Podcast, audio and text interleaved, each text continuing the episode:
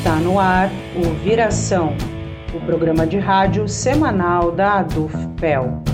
Todas as segundas-feiras, ao vivo, a uma hora da tarde, na Rádio Com 104.5 FM. Também disponível nos agregadores de podcast. Boa tarde, eu sou a Vanessa Silveira e hoje eu recebo aqui o professor do bacharelado em música da UFPEL, Leandro Maia, para falar sobre o mapa cultural Agimos, do qual ele é idealizador e também coordenador. E o mapa cultural Agimos é uma ferramenta de gestão cultural da Agência de Indústria Criativa e Mobilização Social da UFPEL, que busca a estruturação de produções culturais e políticas públicas para o setor. Primeiramente, Leandro, queria te agradecer por ter aceitado o nosso convite e gostaria de te pedir para tu te apresentar um pouco melhor para os nossos ouvintes aqui do Viração, né? Fica à vontade para contar um pouquinho da tua trajetória. E muito legal, Vanessa, muito obrigado pelo convite aí da equipe do Viração. Um abraço aos companheiros e colegas aí da nossa querida DUFPEL, organização importante de, de organização, mobilização, informação. Um abraço também para os rádio companheiros aí da Rádio Com. Eu sou Leandro Maia, professor, eu sou músico, eu sou professor da música, como a Vanessa comentou, e estou na UFPEL e em Pelotas desde 2010. Eu ingressei na universidade inicialmente junto ao curso de pedagogia à distância, no antigo SEAD, e logo em 2012 surgiu o bacharelado em música popular, um ingresso grande de estudantes. E aí tive, num momento também de reestruturação da universidade, dos centros, tive o prazer e a honra de ser convidado a atuar então, o curso que eu atuo com mais ênfase é o bacharelado em música popular. Eu sou também regente do coral FPEL, então fica aqui o convite para os colegas e para a comunidade em geral, rádio companheiros e companheiras, para virem cantar com a gente no Coral FPEL, acompanhar nossa programação e tudo mais. Eu sou também músico, compositor, tenho um disco recém-lançado chamado Guaipeca, que, para quem não sabe, quer dizer cachorro vira-lata, ou Cusco, né? Então é Guaipeca uma ilusão autobiográfica. Enfim, tem um site pessoal para quem quiser me conhecer um pouco mais, é leandromaia.com.br. E eu atuo na universidade com música, música popular, canto coral, prática de estúdio, coordeno as ações do estúdio o FPEL de produção musical, que é um espaço que a gente está revitalizando e qualificando, e com um olhar muito muito especial para essa área de indústria criativa, buscando articular diferentes áreas do conhecimento e políticas públicas em cultura, que vai ser o principal assunto da gente aqui hoje. Então, boa tarde, beijo para todo mundo. Leandro, antes da gente falar sobre o mapa cultural, né, eu gostaria que tu explicasse para os nossos ouvintes o que é a Agimos, né, que é a Agência de Indústria Criativa e Mobilização Social da UFPEL em que contexto ela surgiu e qual o seu propósito? Muito legal. Agimos vencendo um, um, um, projeto, assim, uh, também um sonho, né? Eu acho que a sigla diz muita coisa, a gente achou uma sigla que congregasse a grande necessidade no âmbito da política cultural hoje, né? Então a proposta da Agimos, que é a proposta uma proposta da UFPEL, já hoje encampado pela própria PREC também, a Pró-Reitoria de Extensão e Cultura, ela nasce de um projeto de pesquisa chamado Produção e Políticas Culturais, também um grupo de pesquisa, né? Esse trabalho, ele vem se configurando desde a elaboração de um projeto que é um projeto cultural em parceria com a Fundação Delfim Mendes Silveira, que é o projeto de revitalização da antiga EBA, antiga Escola de Belas Artes. A UFPEL foi contemplada através da fundação por, pelo um edital do, do BNDES para revitalizar aquele prédio da antiga Escola de Belas Artes ali na esquina da Marechal Floriano com a Santa Tecla. Só para mencionar, então, há tempos vem se falando no âmbito da política institucional da UFPEL da necessidade de criação de um escritório de produção cultural. A gente ainda não tem digamos, uma, uma política cultural tão estabelecida, estamos desenvolvendo, acho que a universidade vai avançando aos poucos nisso, ou seja, de ter uma programação, até porque cursos foram surgindo, por exemplo, o curso mais recente nessa área, eu diria que acho que é o curso de games, né? Na verdade não é games, é design de jogos, né? Que não envolve só o aspecto eletrônico, mas, mas tabuleiro e outro tipo de, de atividade. Então, vejam assim a abrangência dessa área. Bem, por que, que eu menciono esse edital do BNDES? Porque um dos elementos de pontuação desse edital era o impacto da revitalização no prédio junto à comunidade, junto à economia criativa da comunidade. A economia criativa não é exatamente um setor, ela é um olhar sobre economia que envolve aspectos ligados à propriedade intelectual, à produção. Então, a área de artes ela é muito enquadrada no âmbito da economia criativa, mas outras áreas como arquitetura, gastronomia, etc., estão envolvidas, moda, envolvidas nessa área também. Então, e aí ali a gente pensou, olha, a gente não precisa mais de só de um escritório de produção, para fazer produção cultural institucional, como poder público, como uma universidade, a gente precisa envolver pesquisa, extensão, né? Claro, o ensino. Então, assim, a gente a, a Agimos ela envolve um observatório de cultura, né? Então, ela ela faz um olhar, ela coleta dados, produz teoria e, e reflexão sobre a cena cultural para poder subsidiar um, um, outro eixo, que é o Laboratório de Políticas Públicas em Cultura, de legislação, mas também de políticas públicas. Então, a gente tem prestado, inclusive, desde já, consultoria aos municípios da Zona Sul na aplicação, por exemplo, da Lei Paulo Gustavo. A gente, a gente conseguiu contribuir, junto com a Zona Sul, com o CODIC, que é a Coordenação de Dirigentes de Cultura, para que 100% dos municípios da nossa região, os 22 municípios, tivessem adesão à Lei Paulo Gustavo. Isso representa cerca de 7 milhões de reais em cultura na nossa região. Então, o impacto em termos de desenvolvimento econômico, de aplicação de recurso, geração de postos de trabalho é imenso. Né? Então, observatório, laboratório de políticas públicas, incubadora e, claro, uma produtora cultural.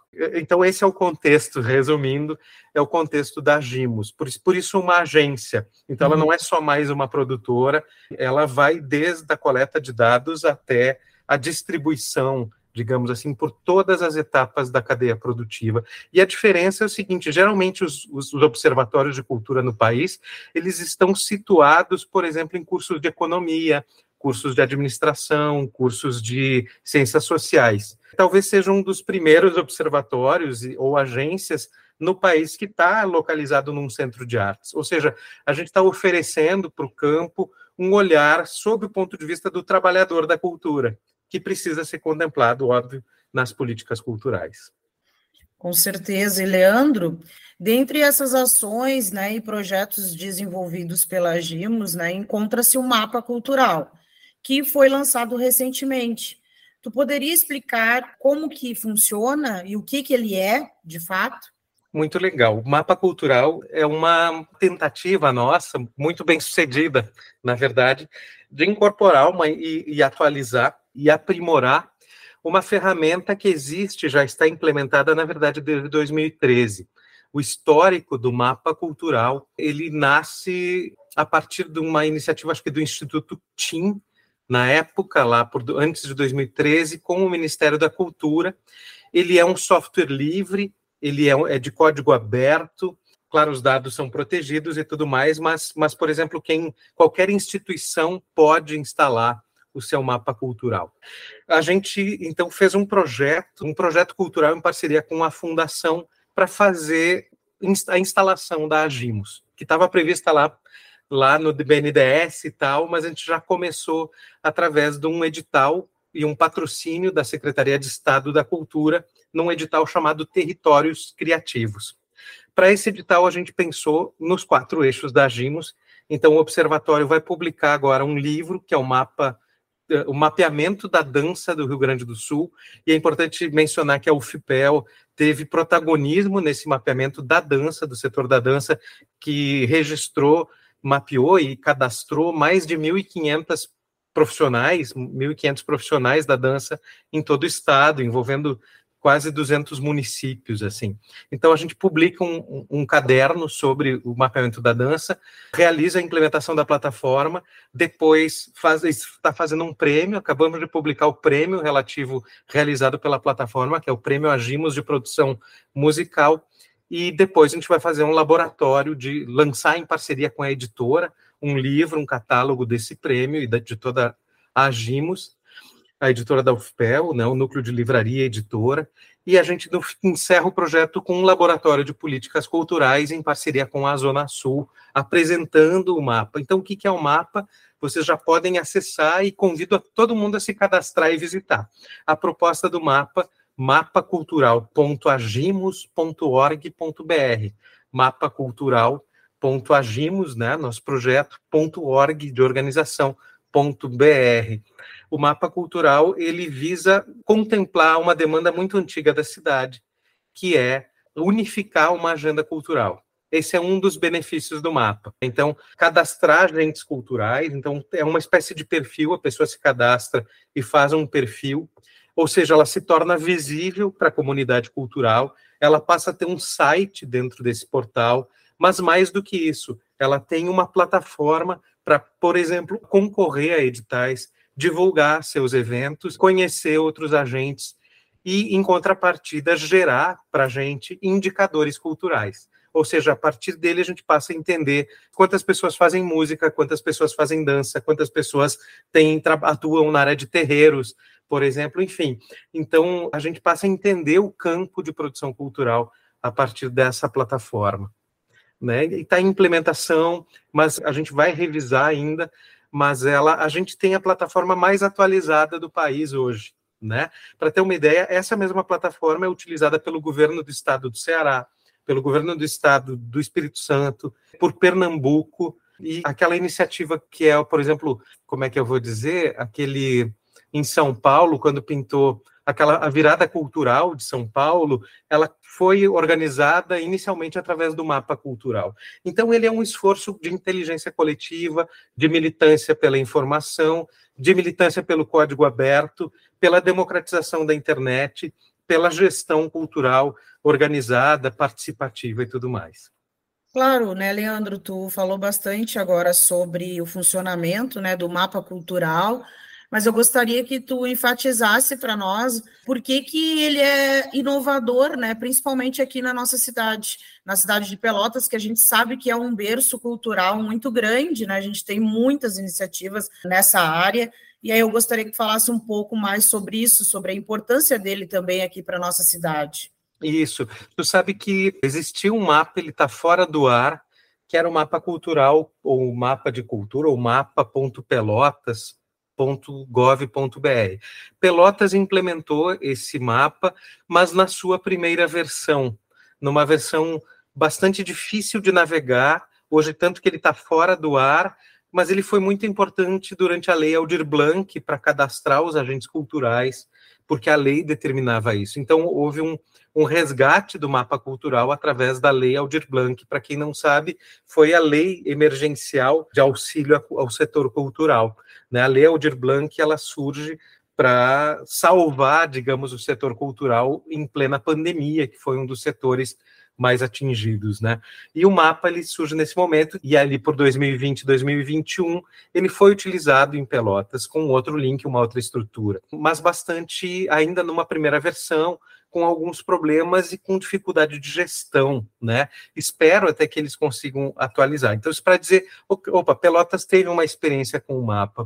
Na época eu era presidente do Conselho de Cultura, e aí eu tinha vários comentários e várias sugestões e desenvolvimentos para fazer, mas a Coimpel não, não tinha como, que era a empresa de Pelotas, não conseguia implementar isso. Né, não estava envolvida na rede mapas, enfim, só instalou um aplicativo assim e meio que não sabia como usar. Então, deu para a gente perceber a importância de, pô, é código aberto, ou seja, a gente pode desenvolver essa plataforma, né? Então, assim, agora ela está muito mais atrativa. Todo o design do mapa se modificou, ela está muito atrativa, ela está muito mais fácil de navegar. Ela está atualizada, inclusive, com a própria lei de proteção de dados, a LGPD, Lei Geral de Proteção de Dados, que os outros mapas não tinham. Então, ela é muito mais segura em termos de, de proteção aos dados sensíveis dos usuários, né? E ela é inovadora porque, sim, porque, porque é uma universidade encampando esse mapa e uma universidade se colocando, no caso da Universidade Federal de Pelotas, como um polo regional. Então, ele não é só um mapa de Pelotas, ele não é só um mapa da UFPEL, ele vai ser, ele tende a ser agora a principal ferramenta de, de, de gestão cultural da UFPEL, de divulgação de eventos, mas também da cidade toda de Pelotas, e não só dessa de todas essas cidades da Zona Sul. Isso é tão importante ao ponto de pensar, por exemplo, que uma cidade como Turuçu, que tem, sei lá, 4, 5 mil habitantes, talvez não tenha dados suficientes e não se enxergue num mapa cultural. Mas, num contexto regional, ela participa dessa comunhão e desse trânsito de políticas culturais. Então, assim, é uma solução muito interessante, algo semelhante em Santa Catarina tem uma associação de municípios tem um mapa cultural, por exemplo.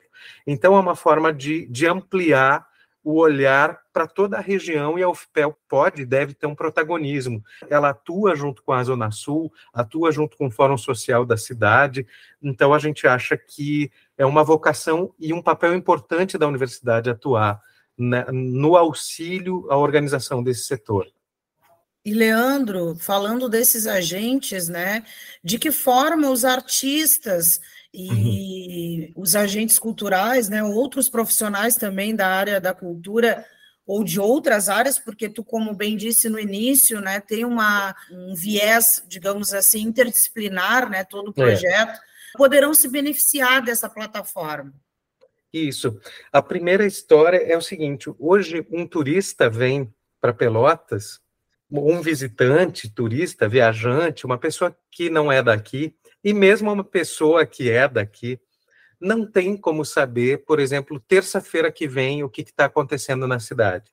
Né? Então eu vou ter que buscar entre diversos sites e tentar pescar alguma coisa no Google. Então essa plataforma ela unifica os eventos e tu pode, desde que cadastrados pelos agentes, né? Então tu tem um portal que tem um impacto, por exemplo, turístico bem interessante, gratuito. Então, ela é uma plataforma que serve à divulgação, ela é uma plataforma que serve para organização também. Então, o, o agente cultural ele se beneficia de várias maneiras. Quem se cadastra está existindo no campo do mapa cultural, ou seja, tem acesso à publicação do seu evento, pode concorrer a editais, que vão surgir na plataforma. Por exemplo, o prêmio Agimos a gente fez já para testar essas funcionalidades que a gente chama de oportunidades. Uh, cadastra os espaços culturais, cadastra seus projetos culturais. Os benefícios são muitos. Tá? Venham para a plataforma Mapagimos, vou usar a propaganda aqui. Sabe por quê? Porque a primeira coisa é o cadastro é uma vez. Né? O que o artista e o, e o agente cultural estão acostumados é cada projeto vai lá e faz um cadastro de novo, manda tudo, não, não, não. Não, o cadastro, ele, a partir do momento que está registrado como pessoa física, tem ali um cadastro seguro com seu CPF e, e digamos, a sua descrição, a sua área de atuação. Ok, isso já vale para muita coisa. Então, quem está no mapa está visível, né? Então, tem um perfil, tem um site para chamar de seu, vai ter um link lá, mapacultural.agimos.org.br barra agente número tal, né? O termo que o mapa usa é o, é o termo agente cultural.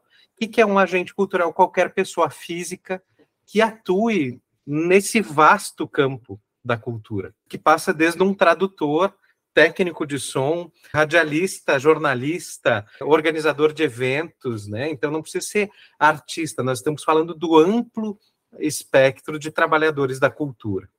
Ele não é uma rede social, Vejam assim, por exemplo, uh, sei lá, eu fui um usuário do Orkut, né? E tô, sou usuário do Facebook. Hoje o meu filho me diz assim: ah, o Facebook é para velho, né? Então as redes sociais elas mudam.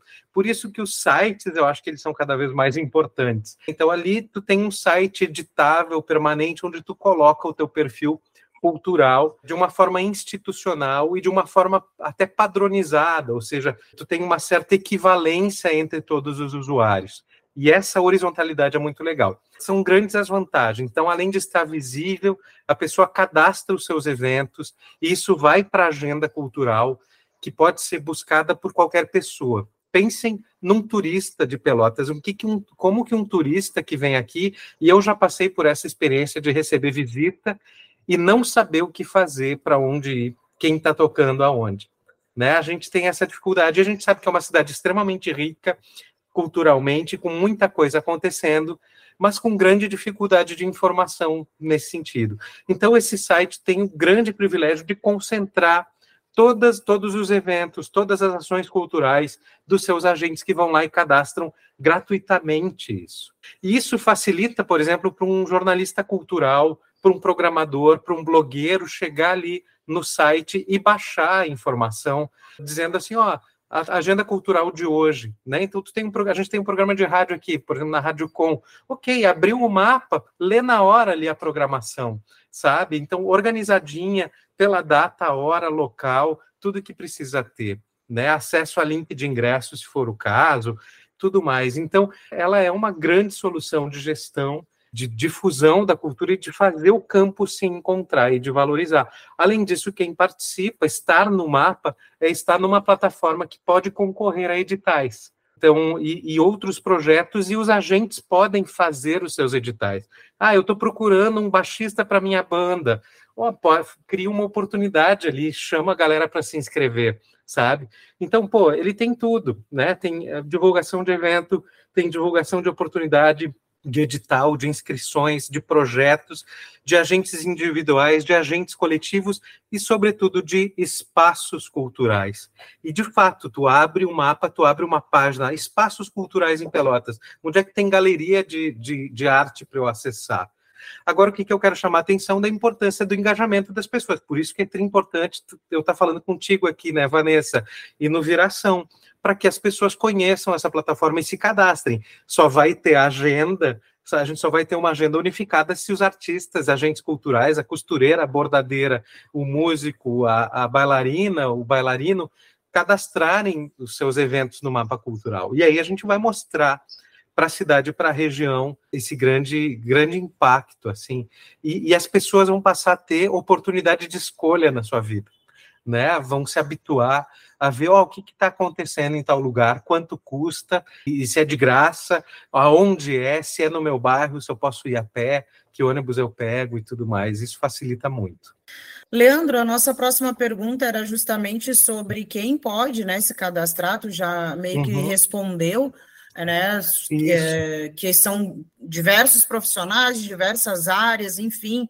E aí eu gostaria de incluir uma outra pergunta que foi uma curiosidade que me surgiu, assim, que eu acho importante, é se o projeto ele está desenvolvendo alguma ação, né? Fora essa que nós estamos fazendo aqui hoje, né? Tu está dando uma, uma entrevista aqui para a gente, que vai ao ar na Rádio Com, é, vai ao ar aqui no podcast do Viração, né? No canal uhum. da Dufpel mas é, o projeto está conseguindo fazer algumas ações é, fora isso, né, para dialogar mais proximamente desses agentes culturais aqui de Pelotas, já que a gente sabe que, por exemplo, os bairros da cidade são repletos de agentes culturais e muitas vezes essas informações, por mais que pareçam democráticas, né, que, e que cheguem né, nas, nas pessoas, não é bem assim que funciona, já que a uhum. internet ela hoje está dividida em suas bolhas, né? Então, uhum. muitas vezes não é porque está na internet que ela é acessível, né? Isso. A internet, ela de uns anos de uns anos para cá, ela está vinculada à rede social, por isso que eu chamo a atenção de que o mapa não é uma rede social.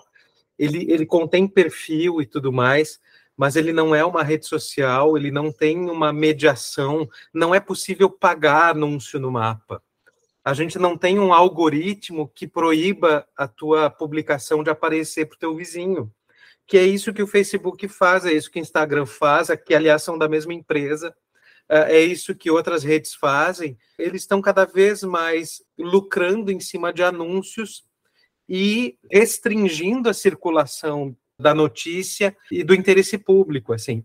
Então, esse é um diferencial incrível da plataforma do mapa. É o agente cultural cadastrando e sendo e estando visível mesmo, né? Em termos regionais, aí a gente precisa intensificar. E aí a gente está fazendo projetos, a gente tem projetos e está buscando financiamento, porque a gente sabe que não é fácil chegar na ponta, como a gente fala. Então, para ter uma ideia, assim, eu já, já elaborei projeto para a Unesco, buscando, por exemplo, a contratação de pessoas para fazer busca ativa nos municípios e, e nas diferentes regiões da cidade. Né? Agora, claro, a gente não consegue financiar todos os projetos, mas hoje estamos com um projeto financiado e através do mapa cultural a gente está fazendo o prêmio Agimos de Produção Musical. Então a gente tem atuado através de pequenos recortes. Eu estou louco para fazer um, um, projeto maior agora, um prêmio de produção cultural ou um selo agentes da cultura. Sabe qual é o grande. Eh, aliás, isso é uma pergunta que eu acho que talvez pinte, né, sobre as dificuldades e a contribuição. A dificuldade para o poder público hoje é entender o que é cultura, entender o que é agente cultural. Agora, o que, que a gente pretende fazer com o mapa? É certificar. Em breve, a gente vai lançar alguma proposta, quando a gente tiver bastante adesão ao mapa, que a gente possa criar um selo, o FIPEL, de trabalhador da cultura. Entende? A pessoa posta o seu portfólio no mapa, a gente tem uma comissão formada por, por agentes da universidade que vão ver, ou seja, como se fosse um notório saber entende? Isso é muito importante, é muito importante para legitimar essas pessoas, a curandeiro, benzedeiro, sabe? O cara que trabalha com artesanato, chasque, sei lá, né? Pensando desde o, sei lá, do, do ginete, que trabalha no rodeio, entendeu? Ah, nesses recantos que sejam legitimados como profissionais de uma indústria que é poderosíssima no mundo, que é essa indústria criativa.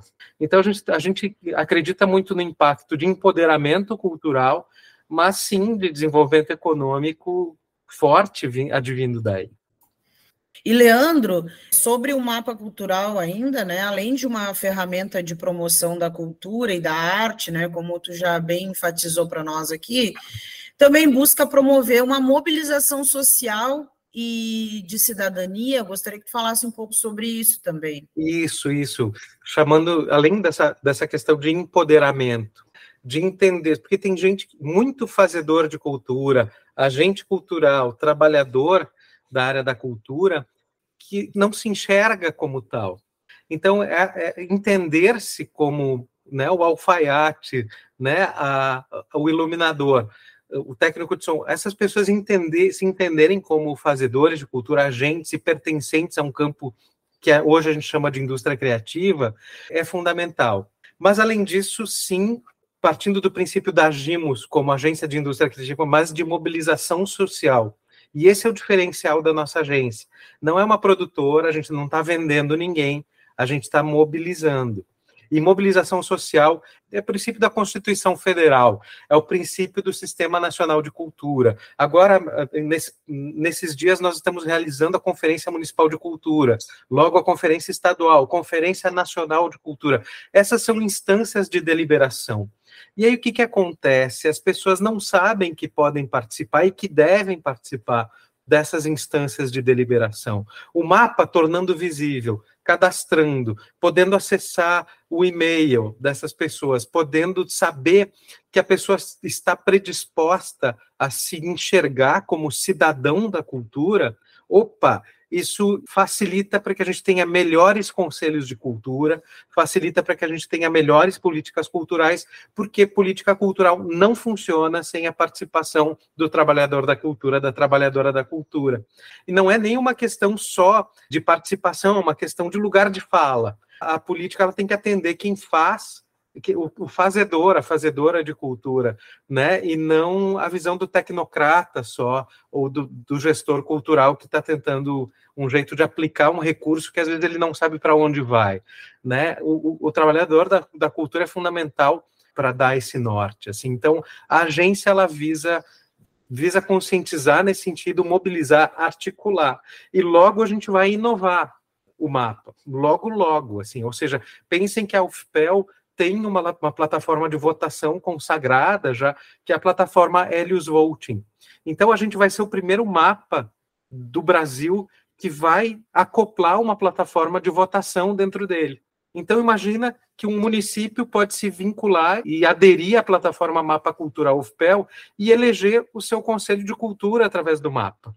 Entende? Isso é, é de uma praticidade e de uma mobilização extremamente interessante. Assim. Então, claro, sem, sem perder de vista a questão presencial, e aí por isso a, a, a realização de eventos e tudo mais, mas assim, é uma forma de, de ter permanentemente um cadastro de agentes culturais. Hoje, por exemplo, um Conselho de Cultura de Pelotas, a pessoa tem que se cadastrar todo, todo ano, vai lá, se cadastra e vota, entende? Assim, e daí tu não sabe muito bem quem é quem, como é que são os setores, como é que quem é da música, quem é das visuais, quem é de, daquilo, meio que tá sempre, a gente está sempre inventando a roda. Né? O mapa ele ajuda a organizar, a, a pensar tanto em termos setoriais quanto em termos geográficos. Quem é que está no meu bairro?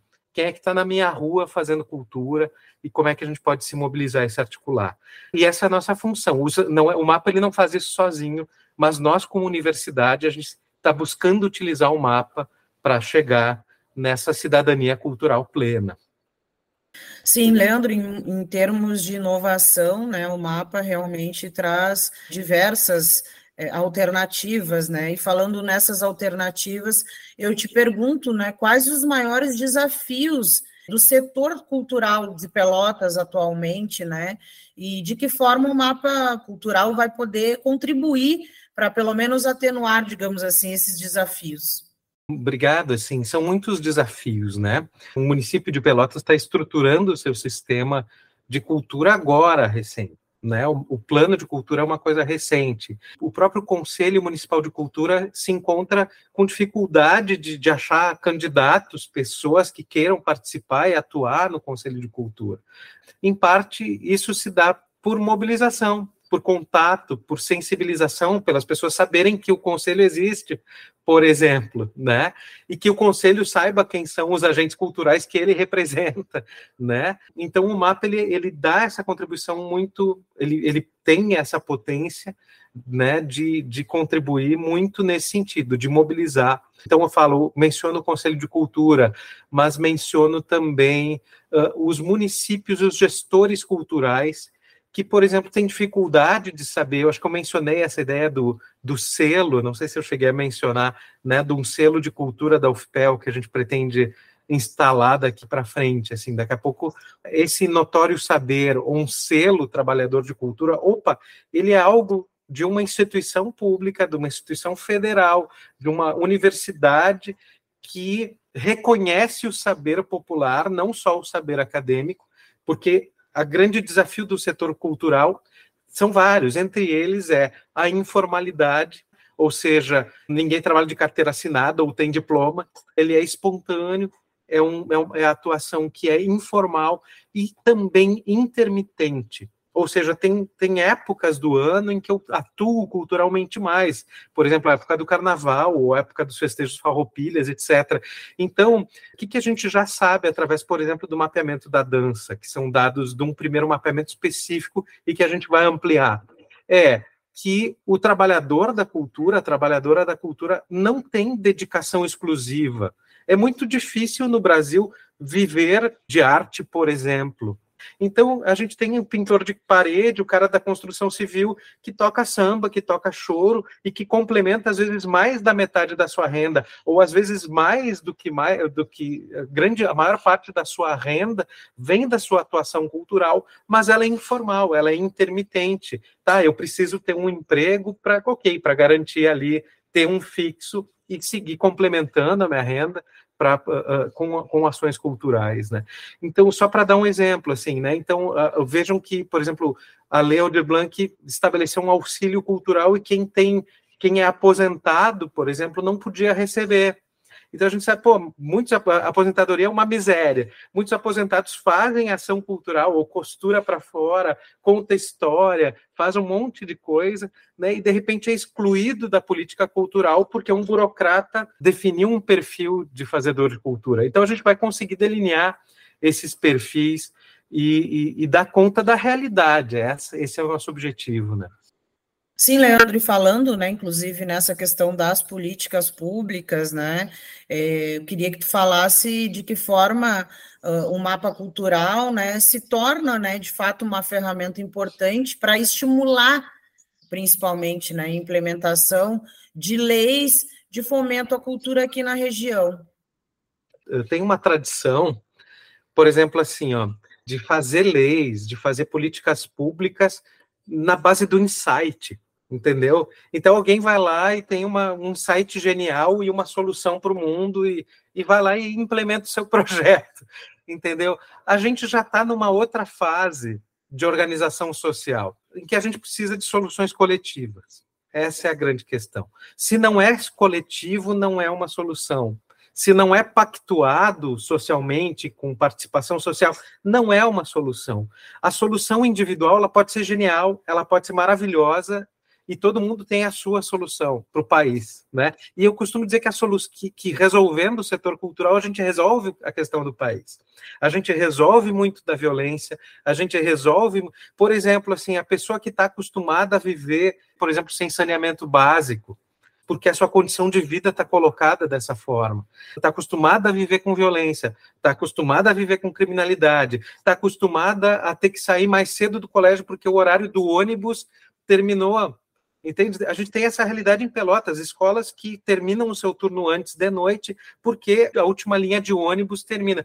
Imagina, então, ou seja, a, a demanda cultural, por exemplo, ela enfrenta essas questões.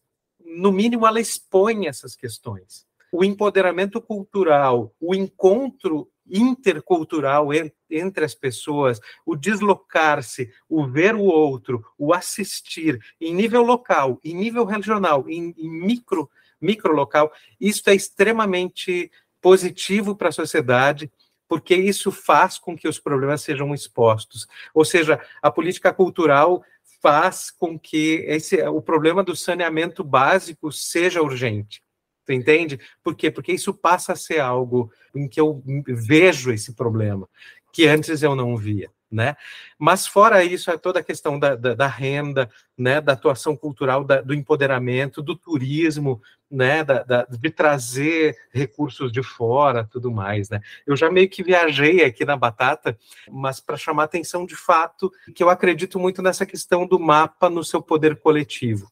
Uma solução individual, por melhor que seja, por mais importante, ela não vai funcionar. O que funciona não só em política cultural, em política em geral, é pactuação, é inteligência coletiva, é inclusive debate, disputa, conflito democrático, mas pactuação, sobretudo. E essa é a grande, grande contribuição do mapa. Eu acho que é uma, é uma contribuição para a democratização das políticas culturais através da participação e também da qualificação porque daí isso se torna rotina, pensar a cultura não só como evento, não só como cereja do bolo, mas como algo essencial para a nossa vida e integrado com outros setores da sociedade. Né?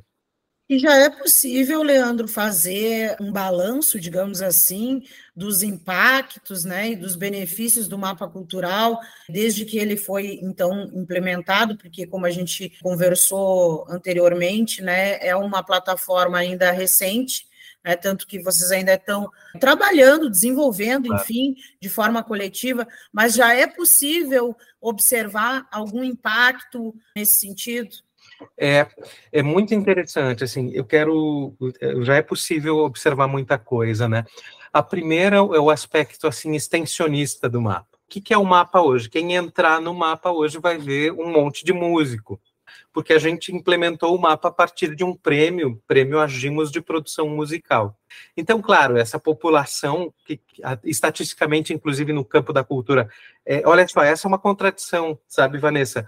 Uh, o campo da música é o que tem mais, é o maior número de agentes em Pelotas, mas não tem representação hoje no Conselho de Cultura sabe? Então tem essas contradições, né? O audiovisual é potentíssimo, tá sem representação também. Enfim, só para mencionar. Mas quais são os impactos que, que a gente já percebe, sobretudo no âmbito da universidade? Embora a universidade ainda não tenha adotado o mapa, e eu quero fazer essa campanha para os colegas que cadastrem-se, porque esse é o canal, grande canal da gente divulgar o evento pensem, compreendam que divulgar um evento não é só botar notícia no site da CCS. Ele precisa estar num lugar permanente e num calendáriozinho onde eu possa clicar e saber o que, que vai ter no dia 25, até para a gente se planejar e não colidir os nossos eventos. Entende? Então, muitas vezes a gente faz eventos colidindo e tudo mais, né? Então, mas o que, que a gente percebe já concretamente? A gente fez algumas ações de formação. Tivemos um, um curso com o Clayton Ramil, que é um dos curadores do Prêmio Agimos. O Clayton falou sobre processos criativos e sobre a carreira musical, né, do Clayton Ecledir, e a gente fez as inscrições pelo mapa, e o grande número de pessoas são pessoas fora da universidade participando dessa ação dentro da universidade. A mesma foi a parceria que a gente fez com o Instituto Estadual de Música. Agora, essa semana, a gente fez um curso com outro curador da Agimos, que é o Pedrinho Figueiredo, chamado Techniques pra, para Músicos. Batata. Chegou gente que nunca tinha botado o pé na UFPEL, botou o pé no estúdio de gravação da UFPEL para falar sobre ah, aspectos conceituais de áudio profissional sabe? Elementos introdutórios e tudo mais, mas um assunto fundamental para quem é DJ, para quem trabalha com som, para quem opera, liga som e toca publicamente, etc. Então, eh, eh, em maioria das pessoas também de fora da universidade. Então, ele tem sido uma ferramenta de extensão e de comunicação, de interlocução da UFPEL com a sociedade incrível. Então, vê, é um, são pequenos exemplos, mas é um impacto significativo sabe? Em termos de comunicação. E hoje a grande maioria do mapa são de músicos de fora da universidade. A gente tem já quase 200 pessoas, eu diria ser, é, tem, tem mais de 200 pessoas cadastradas, mas temos cerca de 150 perfis públicos. Vários locais já cadastrados da cidade, e claro, a gente está em processo de implementação. Estou, claro, fazendo esse olhar da universidade sobre o mapa. E claro, e os usuários que nunca tinham tido a oportunidade de fazer um curso gratuito de extrema qualificação, vieram fazer super na boa e se empoderando, enxergando o estúdio, conhecendo colegas, já vai pintando trabalhos daí, né? Então é assim que funciona e, e de forma muito, muito positiva.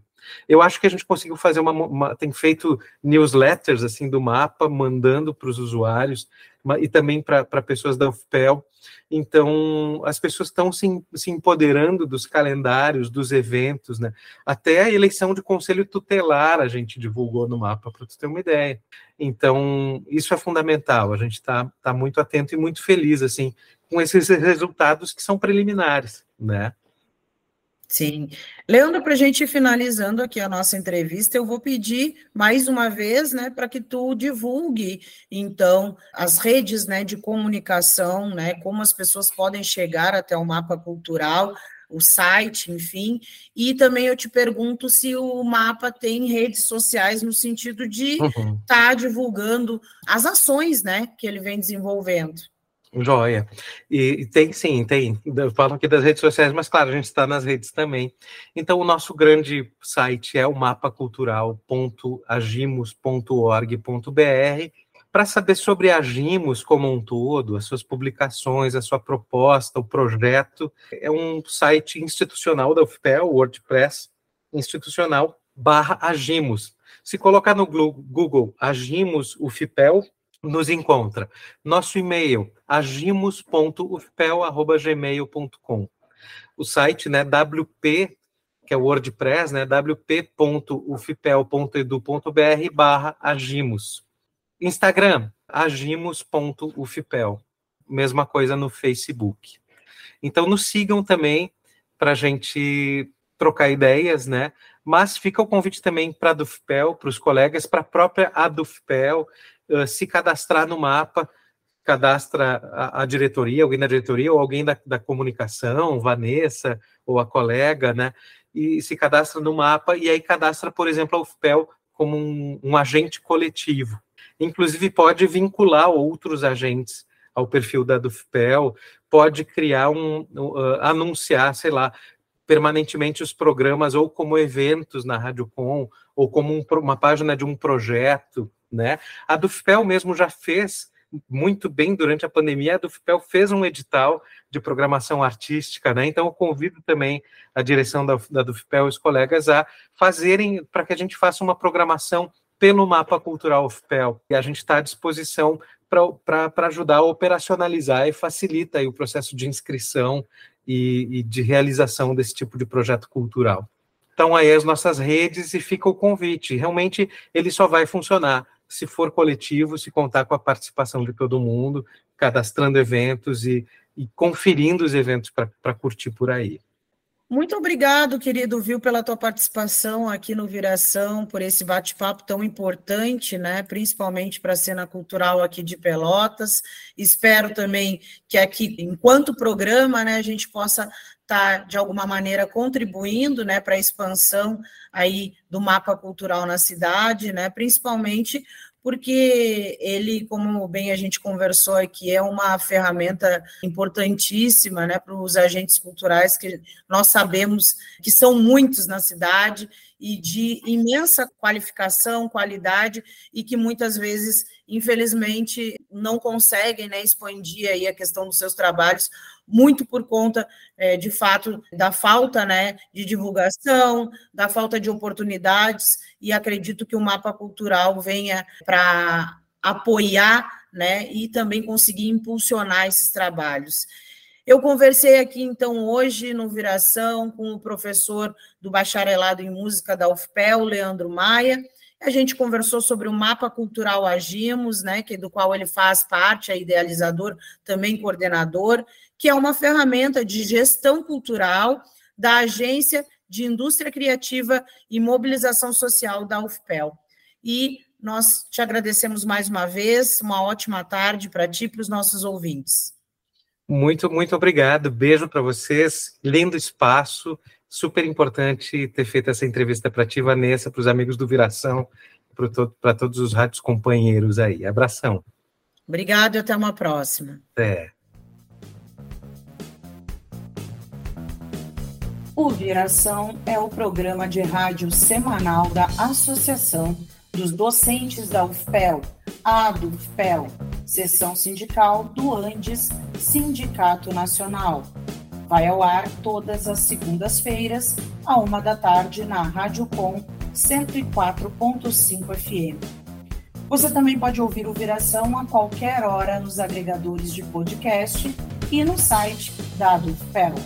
O programa é apresentado e editado pelas jornalistas Vanessa Silveira e Gabriela Vence.